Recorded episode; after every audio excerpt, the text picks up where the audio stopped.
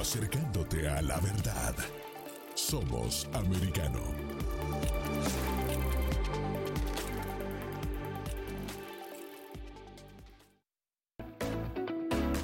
Estamos de vuelta con la revista informativa Buenos Días Americano, junto a Nelson Rubio, Jolly Cuello y Gaby Peroso, por Americano. Este segmento de la programación de hoy es presentado por Dream Team Law. Luchamos por nuestro país y lucharemos por ustedes. Y estamos de vuelta con todos ustedes en Americano Media y por supuesto mucha información, pero un altísimo honor para nosotros recibir en los estudios de Americano Media una colega, antigua amiga, eh, ex colega también de muchos años. ¿Éramos tan jóvenes? No vamos a revelar los años porque no queremos que nadie... éramos tan jóvenes, en la radio coincidimos, Ileana dirigía un noticiero y yo estaba también en, en otro programa dentro de la propia estación. Y de esto estoy hablando casi, bueno, ¿para qué no vamos a hablar de los años? pero hoy es, eh, para mí me da mucho gusto y de verdad ahora bendecido soy entre tantas mujeres a esta hora en la mañana y de verdad digo, me da gusto porque la primera directora mujer de Diario Las Américas, eh, nuestra colega Ileana Labastida nos acompaña en esta mañana y por supuesto muchachas, empiecen ustedes que, es el día de, hablar con Ileana también, ¿no? Bienvenida Ileana, de verdad un placer. Quería, este, primero que nada, felicitarlos, están ya casi 70 años cumple el diario Las Américas, están en su 69 aniversario y bueno, haciendo una labor fundamental, este, llevando toda esa información. Pero quería en primer lugar saber qué conoces de lo que está pasando con este enorme incendio en Cuba, porque bueno, al final siempre la noticia es la reina.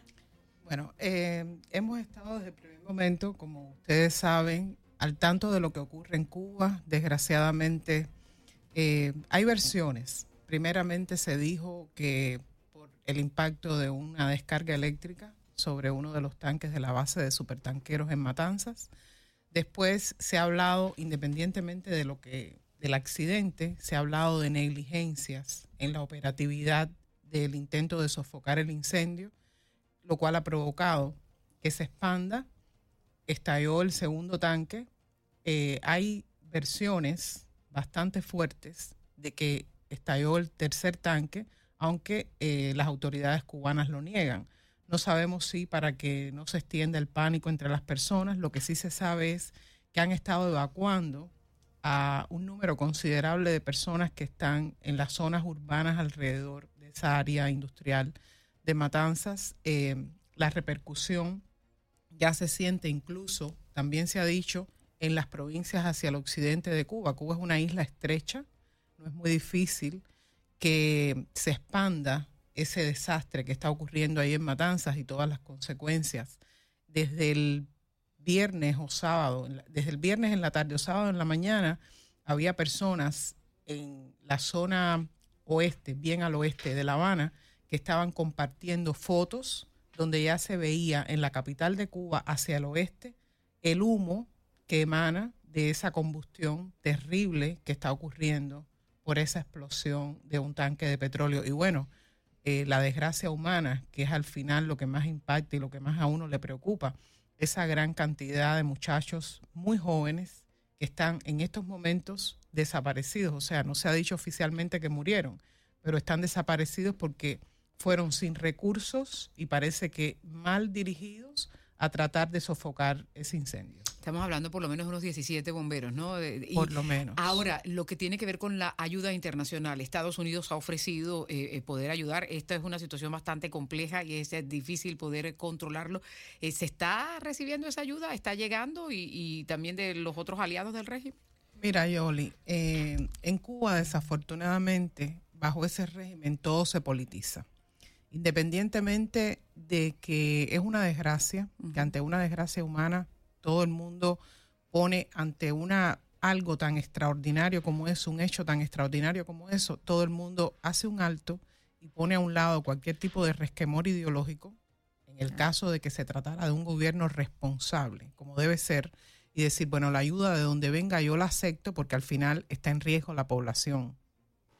Es la, la más afectada, porque ellos han ido allí a hacer acto de presencia, pero no están corriendo riesgo. El riesgo lo corren las personas que están viviendo próximos al lugar y los que indirectamente no viven tan próximos, pero también les impacta lo que está pasando. Sin embargo, se sabe que desde un primer momento, a través de la Embajada de Estados Unidos en La Habana, eh, se emitió la comunicación o la disposición de que Estados Unidos estaba presto a ofrecer ayuda. No se conoce en este momento que el gobierno de Cuba se haya pronunciado sobre ese ofrecimiento de Estados Unidos. Lo único que ha trascendido y lo único que se sabe eh, que el gobierno de Cuba aceptó debidamente fue la ayuda que mandó López Obrador.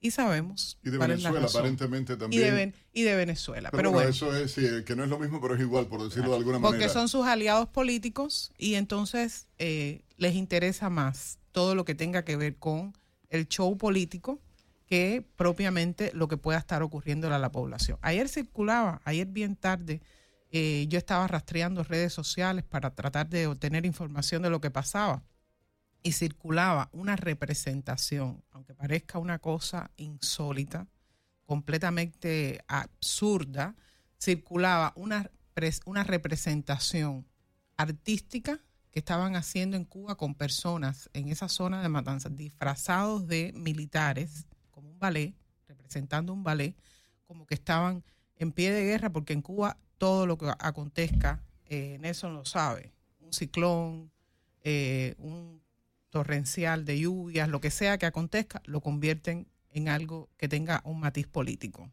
como, como que el país se está defendiendo de un enemigo que al final no se identifica, siempre Estados Unidos es quien carga la, la mayor culpa de todo lo que pasa, pero bueno. Y que paradójicamente utilizan el término la defensa civil está activada, ¿entiendes? O sea, y, son los militares, pero es la defensa civil. Eh, eh, una cosa absurda totalmente. Oye, por cierto, hay una información que habla de, esta explosión que no reconocen las autoridades castristas, sin embargo, eh, se confirma que hay tres heridos tras la explosión en la base de supertanqueros. La tercera explosión, se está hablando, te hablan ahora de tres personas heridas. Eh, hay contradicción en el discurso oficial, en lo que están anunciando y lo que ellos mismos están dando información porque no sale otra persona hablando más que el propio jefe o un ministro, eh, además del ministro de Ciencia y Tecnología, que también ha dicho que hay contaminación grave para las personas en la eh, occidente de la isla de manera completa. Bueno, hay otro ministro que llegó también ahí que resultó herido, ¿no? Sí, hay expertos que están fuera de Cuba y están observando lo que sucede ahí y han advertido, saquen a toda la gente que pueda estar alrededor, prensa, cualquiera que vaya allí a hacer acto de presencia por otro motivo que no sea el personal debidamente capacitado y habituallado para ayudar a solucionar esa desgracia, no tiene nada que hacer allí, porque es un es como que tú te pararas en la ladera de un volcán hacer qué? A esperar que la lava te caiga encima. tener opción, claro. Y la contaminación en las vías respiratorias, eso. Terrible. Y las imágenes, porque tú mencionabas que habías estado monitoreando las redes sociales, las imágenes de los heridos, de las quemaduras que tienen y la deficiencia para prestarles asistencia, porque no nos podemos olvidar que eh, Cuba tiene una crisis en este momento, había racionamientos de luz y la carencia de casi absolutamente todo, ¿no? Yo pensaba esta mañana cuando hacía la evaluación de toda esta pérdida eh, desde el punto de vista de la desgracia, las pérdidas humanas, pero hay que ver un poquito más adelante las consecuencias. Cuba estaba padeciendo, la población cubana estaba padeciendo interrupciones del servicio eléctrico de 10 y 12 horas diarias antes de que esto ocurriera.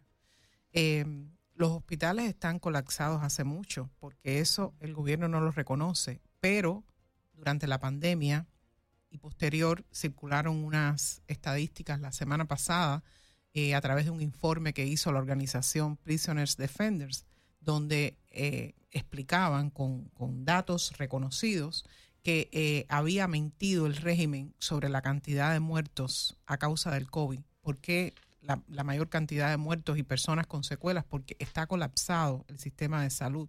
Los hospitales no tienen recursos. Yo conozco médicos que viven en Cuba en estos momentos, personas con las que tengo relación de amistad cercana por los años que viví allí, que, que, han pasado el COVID, los médicos tomando infusiones porque no hay ni medicina con qué combatir la enfermedad. Imagínate, ante una desgracia como esta, qué respuesta pueden dar los hospitales cubanos. Ahora, y eso nos lleva a otra tragedia, y es la cantidad de cubanos que están saliendo de la isla y que están algunos cruzando por la frontera y otros arriesgándose en el mar.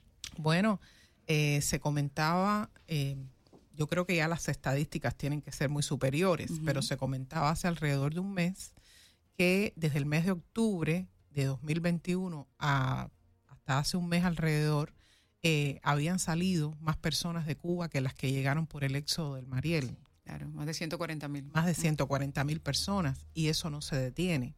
Porque, eh, a ver, vamos a pensar en lo siguiente. Eh, la gente en Cuba, los que, todo el que nació en Cuba después de 1959, llegó un momento en que se dio cuenta que la situación que tiene el país bajo ese régimen no tiene solución.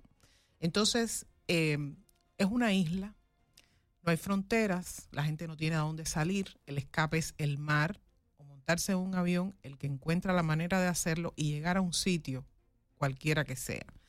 Eh, la mayoría de los cubanos, por los nexos históricos que existen con el sur de la Florida y por la cantidad de cubanos que conformamos esta comunidad aquí, intenta o pretende llegar, pero la gente en Cuba cuando logra salir no le importa hacia dónde va. El país más pobre es Haití y hay cubanos que prefieren irse y salir a Haití que quedarse en Cuba, porque allí se vive bajo absoluto régimen de desesperanza. La gente no tiene eh, ninguna que, hace tiempo, eh, disculpa, hace tiempo nosotros, como la generación nuestra, porque se hablaba de un rompimiento generacional dentro de, Cuba y, decían que, por ejemplo, la generación nuestra, los que habíamos nacido en la década de los 60, todos decían, e, es la generación comprometida, es la generación, y se fue viendo cómo la generación nuestra fue rompiendo, rompiendo, rompiendo, y los que han nacido después, en medio de la palabra clave que has dicho, desesperanza, o sea, para el cubano vivir, y la gente no lo entiende porque en América Latina la propia dictadura utiliza y, uno lo ve, ¿no? En ese romanticismo noctámbulo ahora en Colombia, en Venezuela, en Argentina, eh, eh, en Nicaragua, eh, donde quiera. Tú dices, ¿cómo es posible que la gente pueda creer en un discurso donde lo que abunda es la pobreza, la falta de libertad, todo tipo? O sea, que hay pobres en cualquier país nuestro, sí lo hay. Lo hay, o sea, donde quiera en América Latina tú llegas y vas a ver gente pobre, pero no es solo la pobreza, la gente puede participar en una elección, la gente puede comprarse en medio de la nada comer algo, en muchos casos, ¿entiende? Pero en Cuba no hay opción la falta de todo. Ah, incluso, imagínense ustedes, los familiares de los desaparecidos los están vigilando. No quieren que hablen entre ellos. ¿Por qué están ocultando una, una información que es más que evidente? Si estás mostrando que hay un carro de bomberos que está calcinado totalmente, ¿qué puede haber pasado con esas personas que se enfrentaron a altas temperaturas, que pueden haber sido víctimas de las propias explosiones? ¿Por qué no hablan? ¿Cómo tú vas a hablar en un lugar donde no se puede respirar prácticamente de que hay personas desaparecidas o que vas a intentar? O sea, es una manipulación y una mentira desde el gobierno en medio de todo lo que nos ha tocado vivir realmente, que la gente no lo logra entender. Por eso es tan eh, claro a veces el discurso nuestro eh, eh, de, muchos de los que hemos vivido en Venezuela, en Nicaragua, en Cuba, para decirle esto está mal. A donde nos quieren llevar hablando de socialismo y de querer vendernos un sistema está mal. O sea, porque no puede hablarse de, bondad, no puede hablarse de logros donde está pasando todo esto que, que está contando Ileana en primera persona, como lo puedo contar yo también, que lo viví también eh, eh, por muchos años de mi vida, ¿no? Sociedad perfecta eh, sabemos que no existe. Nosotros vivimos aquí en Estados Unidos y precisamente somos periodistas y siempre estamos a la casa de lo que pueda perfeccionarse y lo que está mal para exponerlo y esa labor que nos corresponde de fiscalizar la realidad y ver lo que acontece, eso lo sabemos. Lo que ocurre en un país donde reine un sistema totalitario como el de Cuba es que reina la desesperanza y la persona tiene que vive allí cero oportunidad para su vida. En la próxima parte queremos analizar justamente contigo ese deseo de los cubanos de que se del régimen castrista de que se vayan porque al final cada vez que un cubano pasa eh, de alguna manera termina trayendo dinero a la isla y eh, presentaban supuestamente esa apertura económica que realmente son esos individuos los que tienen que estar llevando insumos a la isla. Vamos a hacer una pausa. Hay una frase que quiero y de verdad les va a dar gusto lo que acaba de ocurrir. Nos está escribiendo desde Cuba Emilia Bedey. Dice, desde Cuba les veo y me gusta mucho este canal y la radio. En Cuba ya no hay esperanza, el corazón del cubano está roto, no tenemos salida, no tenemos armas, no tenemos fronteras, no todos tenemos forma de irnos. Ah, eh, increíble, ¿no? Que esté en vivo una persona viéndonos a través de las redes sociales, desde YouTube, concretamente esta persona, y están muchos conectados. O sea, da gusto de verdad eh, Señora Emilia, gracias por estar en sintonía desde Cuba con Americano Media y, y usted. Sí, vamos a una pequeña pausa y al regreso respondemos esta y más preguntas. Enseguida regresamos con más, junto a Nelson Rubio, Jolly Cuello y Gaby Peroso, por Americano.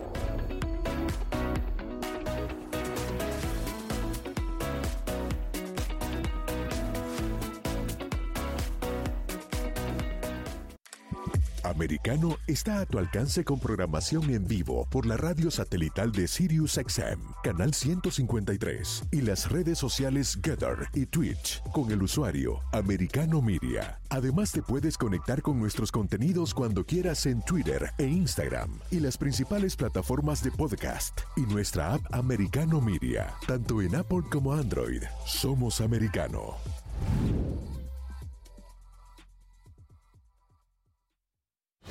Soy americano. Soy hispana. Estoy informado. A través de una conversación directa. Sobre los temas que son importantes para mí. Por las personas que entienden mis valores. De dónde vengo. Y hacia dónde voy. Es por eso que... Somos americano.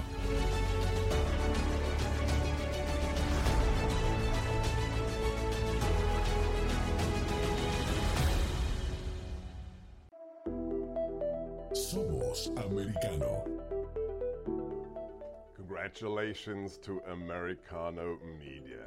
Radio Mambi, that used to be decent, has become a left wing organization purchased by George Soros. It is irrelevant, and Americano has brought over the top frontline talent. Why? Because Hispanic Americans don't want to be lectured to. They don't want to be talked down to by the Democrats. It's super exciting. Americano is going to be the new phenomena for Americans of Hispanic descent who believe in the greatest nation on God's earth. Tune in to Americano. You won't regret it.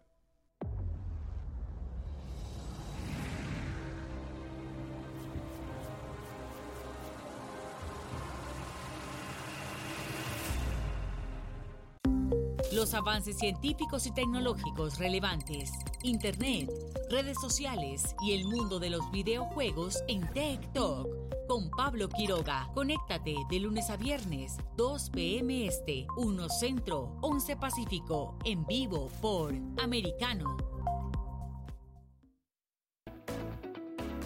Estamos de vuelta con la revista informativa Buenos Días Americano, junto a Nelson Rubio, Jolly Cuello y Gaby Peroso, por Americano. Este segmento de la programación de hoy es presentado por Dream Team Law. Luchamos por nuestro país y lucharemos por ustedes. Amigos, estamos de vuelta en Buenos Días Americano, acompañándoles, eh, por supuesto, como cada mañana, Jolly Cuello, Gaby Peroso, este servidor Nelson Rubio, y un altísimo honor tener con nosotros a la directora de uno de los más importantes medios hispanos en Estados Unidos, el diario Las Américas, un periódico que de verdad refleja, retrata y habla muy bien de la situación de nuestros países, eh, tal vez de las ediciones más importantes que hablen con claridad sobre el tema, Cuba, Venezuela, Nicaragua, América Latina, toda y la política nacional. Iliana Labastida, gracias por estar con nosotros nuevamente, colega, en esta mañana y, y, un gustazo para nosotros. Gracias, gracias nuevamente a ustedes tres por la invitación. ¿Qué le pareció esta reacción desde Cuba de esta persona que nos está viendo en vivo a, a esta hora? Bueno, los medios de comunicación del sur de la Florida somos como una vía de escape para lo, los cubanos de la isla, también lo somos para los venezolanos, porque a veces cuando uno eh, revisa los niveles de audiencia, nosotros los revisamos a diario y hacemos nuestros cómputos eh, mensuales. Eh, después de Estados Unidos, que es donde primero nos leen y nos ven, por supuesto, pero siempre Cuba, Venezuela, Nicaragua puntean entre los países que más nos leen y se trata de que nosotros constituimos, y seguramente eh, lo son ustedes también, una ventana para que las personas que están viviendo bajo un régimen que les cuarta todas las libertades, que les censura todas las posibilidades. En Cuba se producen apagones cibernéticos. En Cuba le interrumpen el servicio de Internet a la gente para que no pueda comunicarse o no pueda recibir información. Y entonces, por cualquier vía que pueda colarse la información que nosotros emitimos, pues les estamos permitiendo a las personas tener una conexión real con el mundo. Y entonces, eh, verdaderamente es muy estimulante saber que nuestro mensaje llega. Iliana, quería retomar el tema de eh, todas esas personas que escapan de manera desesperada, arriesgan su vida y al régimen le interesa que esas personas salgan anunciaban una reforma económica y al parecer la reforma económica no es tal, no son empresas privadas las que en teoría están eh, alimentando la economía, sino que justamente son esos cubanos que están aquí en Miami y en otras partes del mundo que ahora les van a permitir en vez de dos celulares que lleven cinco, que puedan llevar plantas eléctricas. Es otra mentira del régimen. Mira, los cubanos que se escapan de la isla, los que salen de cualquier manera, ya sea a través de viajes de trabajo, ya sea por la inmigración ilegal, ya sea por planes de reunificación familiar, constituyen dos cosas para el régimen, como el régimen los ve. Primero, es una válvula de escape. Todo el cubano descontento que se va de allí es un elemento menos para hacerle labor contestataria a ellos, porque solamente con el hecho de que tú reflejes la realidad de Cuba ya tú conviertes en un opositor aunque no milites políticamente en ningún tipo de organización, el hecho de estar descontento y estar allí ya te hace convertir en un opositor al régimen. Y lo segundo es que cuando la gente sale de Cuba y empieza a producir eh, dividendos con su trabajo, eh, si tienes en Cuba a un hijo, si tienes a tu mamá, si tienes a un pariente enfermo, así sea que tú no le mandes dinero, por lo menos le mandas medicamento, le mandas alimento, la mayoría de la gente manda remesas y las remesas de los exiliados cubanos, incluso de los que no se asumen como exiliados, porque sabemos que existen esos casos, constituyen eh, la primera fuente de ingreso, están comparadas en cuanto a cuantía de ingresos para el régimen, tanto la operación con los médicos, que sabemos que es fuerza de mano esclava, que el gobierno envía a cualquier lugar del mundo y a través de ellos ingresa importantes ganancias y el dinero que envían los exiliados. Porque en Cuba no hay opción. Si tú le envías, si tú tienes en Cuba a un, a un familiar y tú le envías 100 o 200 dólares para que coma, la persona cuando va a invertir ese dinero para comprar su alimentación, no tiene otra opción que comprárselo al régimen. Porque ¿cuáles son las otras opciones? los productores privados están coartados precisamente por ellos, porque todo está pensado alrededor de que cualquier paso que se dé los beneficia a ellos para poder seguir anclados al poder. Porque tienen el control total del, país. Pero queremos aprovechar eh, no solamente para hablar del tema de Cuba y claro, con la noticia de última hora que además la tienen ustedes ahí de primera plana en la edición digital, por si acaso los que nos están escuchando también tengan oportunidad de visitar la página del Diario de las Américas. Hablemos de los medios de comunicación. Tú como, como directora de, un medio hispano, eh, ¿cómo ves el papel de los medios de comunicación, de la veeduría, de que las cosas se digan como es y en esta manipulación que de pronto ha estado ocurriendo? Gracias a esas redes sociales, que si por, un lado sí dan a veces esa, esa oportunidad de expresarse, por el otro también eh, pueden ser contraproducentes. Sí, Yoli, las redes sociales hay que darles el lugar y el valor que realmente puedan tener. Eh, hemos mencionado aquí ejemplos de cosas para las cuales las redes sociales son útiles. Por ejemplo, expandir noticias nosotros, quienes hacemos de manera profesional y seria el servicio de informar. ¿Para qué cosa no deben ser utilizadas las redes sociales y como qué no deben ser tomadas en cuenta? Bueno, eh, no es lo mismo que tú, Nelson, Gaby o yo, que somos periodistas responsables de nuestro trabajo y que sabemos que lo que decimos al aire o escribimos tiene una consecuencia, eh, asumamos la responsabilidad de dar una noticia, tenemos una credibilidad, tenemos una responsabilidad. Las personas que nos leen o nos escuchan saben que nosotros nos vamos a documentar antes de emitir un juicio, antes de dar una información. En una red social, con un teléfono en la mano, cualquier persona puede difundir un rumor de manera intencional, que puede ser, o de manera irresponsable, y convertirlo en, un suceso noticioso. ¿Qué es lo que tiene que pasar? A lo mejor en la media común de las personas que utilizan las redes sociales no discriminan y no tienen tampoco por qué hacerlo porque no tienen ese entrenamiento, pero en el caso de nosotros sí. Y entonces, ¿qué es lo que yo veo que sucede? Eh, a veces hay medios de comunicación que se montan sobre el rumor de las redes sociales para construir una noticia y eso no debe pasar. Eh, en estos tiempos de inmediatez hay que tener mucho cuidado que la inmediatez no se convierta en vez de en un eh, en algo favorable que se convierta en un problema de que uno tome cualquier cosa que salga en una red social y lo difunda como noticia porque estás dando la noticia primero pero a lo mejor en una noticia falsa. Y eso en el caso de emitir noticias falsas sin haber tenido la responsabilidad de constatarlas, sin dejar de tener en cuenta que también se presta para cualquier tipo de manipulación, igualmente intencionada. Ahora también está el tema de que los medios han asumido posturas políticas. ¿Cómo ves tú cómo ha cambiado la retórica de los medios de comunicación en los últimos años? Bueno, yo, yo creo, eh, viendo cómo ha cambiado efectivamente, cómo ha cambiado todo en los últimos años, nosotros pudimos ver, eh, por ejemplo, durante la anterior administración en Estados Unidos, cuando eh, se tomaba como cualquier tipo de mm, suceso, frase, palabra que emitiera el anterior presidente Donald Trump, para convertirlo en noticia y enfocarnos en el, el matiz de la semántica del, del, momento o del gesto que pudiese haber hecho el presidente para desvirtuar la esencia de lo que verdaderamente pudiera significar. Y tomo eso como ejemplo porque desde mi punto de vista, en el tiempo que llevo ejerciendo aquí esta profesión, eh, me parece que marcó como un punto de inflexión en cuanto a la actitud de los medios hacia la noticia. Y puede ser eso y puede ser las cosas que acontecían o que acontecen eh, constantemente y a lo mejor si hay algo que desde el punto de vista de rating me da más lecturas o más visitas, lo obvio y no lo difundo porque siendo igual noticia de importante, no lo trato porque hay otras cosas que dan un poquito más de expectativa, un poquito más de show y entonces las priorizo. Entonces, me parece que es lamentable.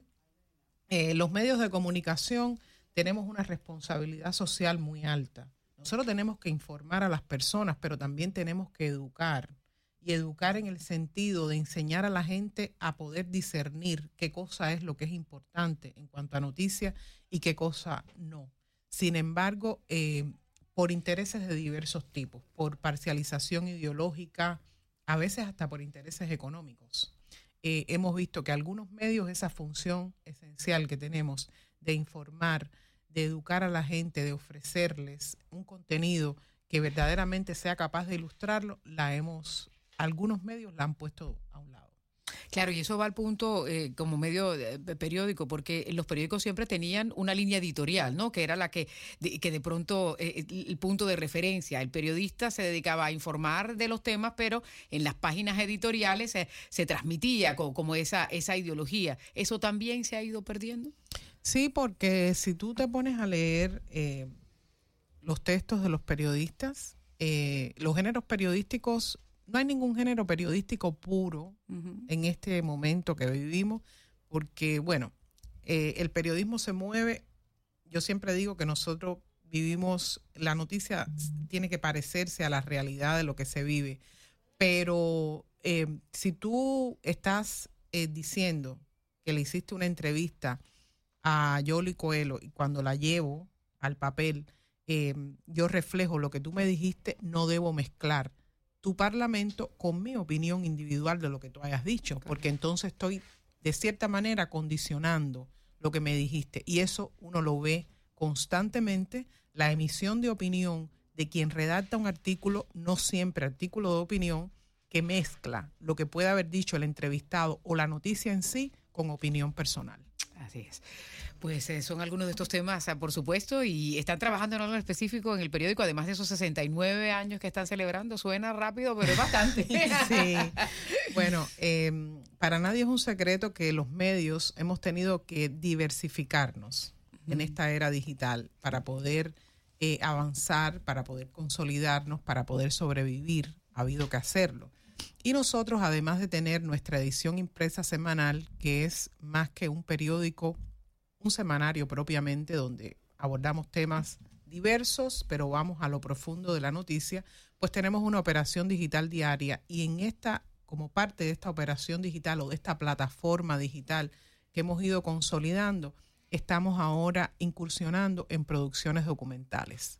Hicimos una en el año 21 a propósito de los 60 años de la brigada, de la brigada de asalto que trató de darle un giro a la historia cubana. Desgraciadamente no fructificó, pero esos hombres tienen una historia de heroísmo muy importante que significa un momento muy crucial para los cubanos y desafortunadamente cubanos, no solamente los más jóvenes, nosotros que nacimos en la década de los 60, no conocíamos hasta que no nos enfrentamos a ellos. Hicimos un documental dedicado a ellos que en estos momentos se está transmitiendo en televisión local y estamos concluyendo la producción de un documental igualmente dedicado a otro suceso histórico importante de, relacionado con, con, el devenir de lo que ha sido Cuba en los últimos 60 años, que es dedicado a la Operación Pedro Pan. También. queremos, sí, bueno, nada, que me estaba diciendo producción por interno ahora, porque a veces nos dicen y nos estaban criticando para que sepa que dice, bueno, ustedes por el teléfono, aunque nos hablan, a veces nos está entrando información a nosotros, ¿no? De momento, y me decían, pero no se dan cuenta que están en cámara, ¿te acuerdas? Ayer eh, nos, decían, digo, no, pero es que estamos en cámara, pero estamos trabajando para buscar más información, de eso se trata, y hoy la tecnología lleva eso. Entonces me estaban diciendo, Gaby, eh, haz la pregunta, porque el, director nos va a matar, pero igual... Nos, está mandando pausa. Pero muy brevemente, porque también ustedes han hecho fotoreportajes de esos latinos que han hecho vida y han triunfado en Estados Unidos. Sí. Esa también ha sido una misión fundamental. Lo estamos haciendo, lo estamos haciendo porque yo creo que eso también, porque todos nosotros sabemos eh, que lleva una gran cuota de esfuerzo y mucha perseverancia cuando tú te conviertes en un exiliado comenzar de cero en un país que no es el tuyo, eh, aprender un idioma, eh, tu idiosincrasia tienes que ampliarla, enriquecerla, tienes que adaptarte eh, a un medio completamente diferente y mucho más los que ya llegamos aquí adultos, pero también los más jóvenes.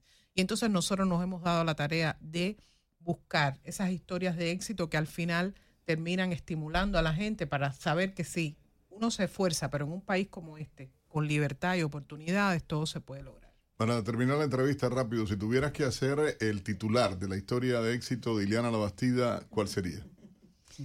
Yo no puedo desligar en mi vida ni mi trayectoria en esta ciudad eh, sin tener primero que todo eh, adelante Diario Las Américas. Yo estoy dirigiendo Diario Las Américas hace tres años, pero yo hace 17 años que mi vida profesional la estoy desarrollando en este medio.